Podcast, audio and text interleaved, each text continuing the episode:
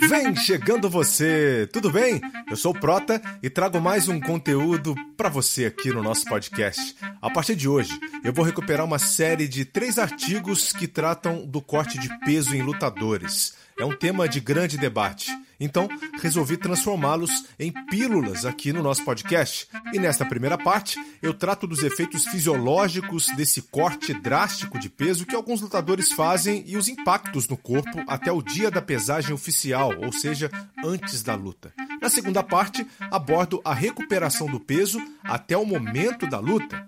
E na terceira, o impacto de todo esse processo na performance atlética em um combate. Vamos lá? Sabemos que em competições de luta, os atletas são divididos por categorias de peso, onde a lógica é colocar indivíduos de mesma massa corpórea para se enfrentarem, sendo essa a única variável utilizada para equiparar o conceito físico de força. Não há justificativa atlética de se colocar um grandalhão de 120 quilos para enfrentar um outro de 57 quilos, por exemplo. Mas não é tão simples assim. Mas não é tão simples assim.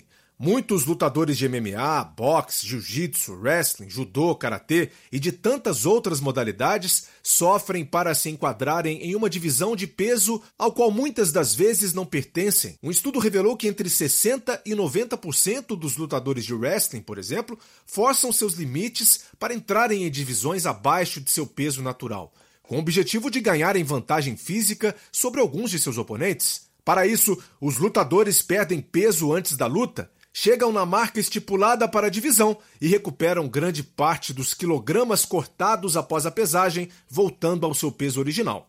Vamos começar com um lutador hipotético que pesa 84 quilos rotineiramente, mas que resolve se aventurar na categoria dos 70 quilos. Para isso, ele perde 14 quilos para estar habilitado à divisão. Aí começa o problema e ele pode seguir dois caminhos distintos fazer um trabalho com acompanhamento profissional de corte gradual de peso a longo prazo, como por três meses, o que seria menos impactante para o organismo, ou o corte abrupto desses 14 quilos, ou grande parte disso na semana da luta. Seria o sonho realizado de muita gente que pensa em emagrecer de forma rápida, certo?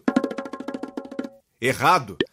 Os sacrifícios e potenciais danos ao corpo são enormes e a frequência com que esses atletas se submetem a esse procedimento torna o risco ainda maior. É o corte rápido de peso que traz danos ao organismo, bem como os métodos para atingir essa finalidade. Além da restrição calórica, são usadas técnicas estressantes para o corpo, como desidratação intensa através de sauna, banheira com água quente e exercícios com roupas de plástico para aumentar a sudorese e até mesmo dentro da sauna. O grande perigo dessas técnicas é que elas são baseadas apenas na indução da perda de peso pela eliminação de água e eletrólitos, que são fundamentais para a manutenção da função do corpo. Já tivemos muitas cenas de lutadores sendo carregados até a balança por falta de condições físicas, por debilidade funcional.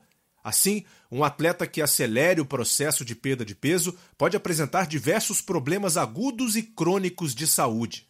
Para começar, fazer exercício ou manter o corpo em ambientes quentes por um tempo prolongado leva o corpo a perder a capacidade de controlar a temperatura, o que aumenta a chance de lesão muscular, além de favorecer a fadiga. Poderíamos até levar em consideração uma adaptação prévia dos atletas a esse tipo de condicionamento, mas durante a semana da luta é um pouco arriscado, não é? Num primeiro momento, a desidratação induz diminuição do volume plasmático sanguíneo, sua parte líquida, com consequente aumento da viscosidade do sangue. Isso aumenta o trabalho do sistema cardiovascular, podendo sobrecarregá-lo, aumentando os riscos de disfunção do coração, mesmo em indivíduos normais a longo prazo. A perda de líquido realizada de forma intensa, sustentada e de forma repetida aumenta as chances de se ter cálculos renais, uma vez que a desidratação pode favorecer a formação de cristais que se depositam nos rins. Componentes genéticos podem favorecer a aparição do quadro, obviamente. Quando isso é combinado com uma dieta rica em proteína, rotineiramente usada por lutadores para ganho de massa magra, o problema se torna pior. Os rins têm a capacidade de excretar os excessos do metabolismo da proteína e quando eles são sobrecarregados, o acúmulo desses metabólitos tendem a ficar retidos nesses órgãos. Em 2013, José Aldo foi internado depois da luta contra Shang Tsung Jung por ter fraturado o pé e por cálculos nos rins. Um detalhe: 50% daqueles que já foram acometidos por cálculos renais desenvolvem o mesmo problema nos cinco anos seguintes, caso não mudem os hábitos de vida. Alguns cometem a loucura de utilizarem laxantes e diuréticos, considerados doping, para perder líquido, e outros chegam ao ponto de induzir o vômito, um atentado contra o corpo. O sistema imunológico também pode ficar desregulado com a perda rápida de peso, um estudo com mulheres judocas mostrou que a capacidade da resposta das células de defesa fica comprometida com o processo de restrição calórica quando combinada com exercícios intensos a curto prazo para emagrecimento. Isso pode aumentar as chances de infecções no organismo e complicar ainda mais a vida dos atletas devido a essa queda na resistência imunológica. Em 2017, Amanda Nunes, então campeã do peso galo feminino do UFC, apresentou um processo agudo de sinusite infecciosa infecciosa que a impediu de defender o cinturão contra Valentina Shevchenko a menos de 48 horas da luta. Para esses atletas que optam por fazer esse corte drástico na semana da luta, mesmo que contraindicado, seria importante a monitorização dos parâmetros fisiológicos, olhando-se atentamente para o sistema imune para compreender os seus limites. Afinal, até onde ir. Para complementar, um outro estudo feito em judocas do sexo masculino comprovou que a restrição calórica associada ao exercício intenso para perda de peso promove inflamação e aumento da reatividade inflamatória. Ainda, a mesma pesquisa comprovou que o sistema hormonal fica comprometido, onde os atletas mostraram diminuição de testosterona circulante para níveis abaixo do normal com o aumento dos níveis de cortisol. Em esportes de contato e combate, isso pode significar imensa desvantagem. Primeiro, porque a testosterona confere força e agressividade, e ter esses atributos reduzidos não é uma boa. E segundo, porque o aumento do cortisol aumenta o catabolismo, ou seja, aumenta a perda de massa magra, como os músculos, o que enfraquece ainda mais os lutadores. O cortisol ainda tem um efeito imunossupressor, o que colaboraria com os problemas de defesa do organismo.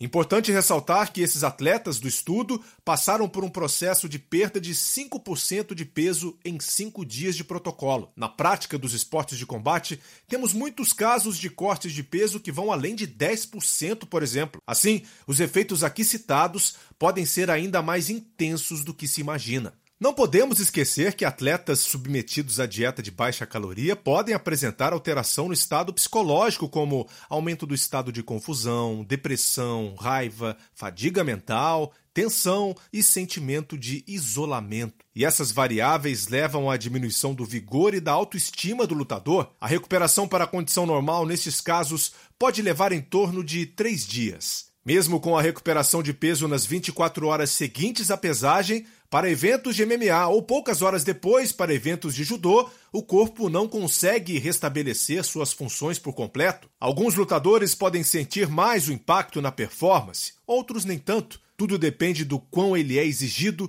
e de como está preparado para o oponente. É imprescindível o acompanhamento de um nutricionista e um médico em todo esse processo.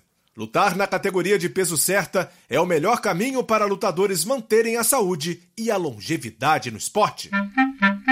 Na próxima pílula, detalhe a parte da recuperação do peso e algumas regras das comissões atléticas para o corte de peso em lutas de MMA. Parece que existe uma luz no fim do túnel. As referências deste conteúdo você encontra no blog ge.globo barra o cientista do esporte.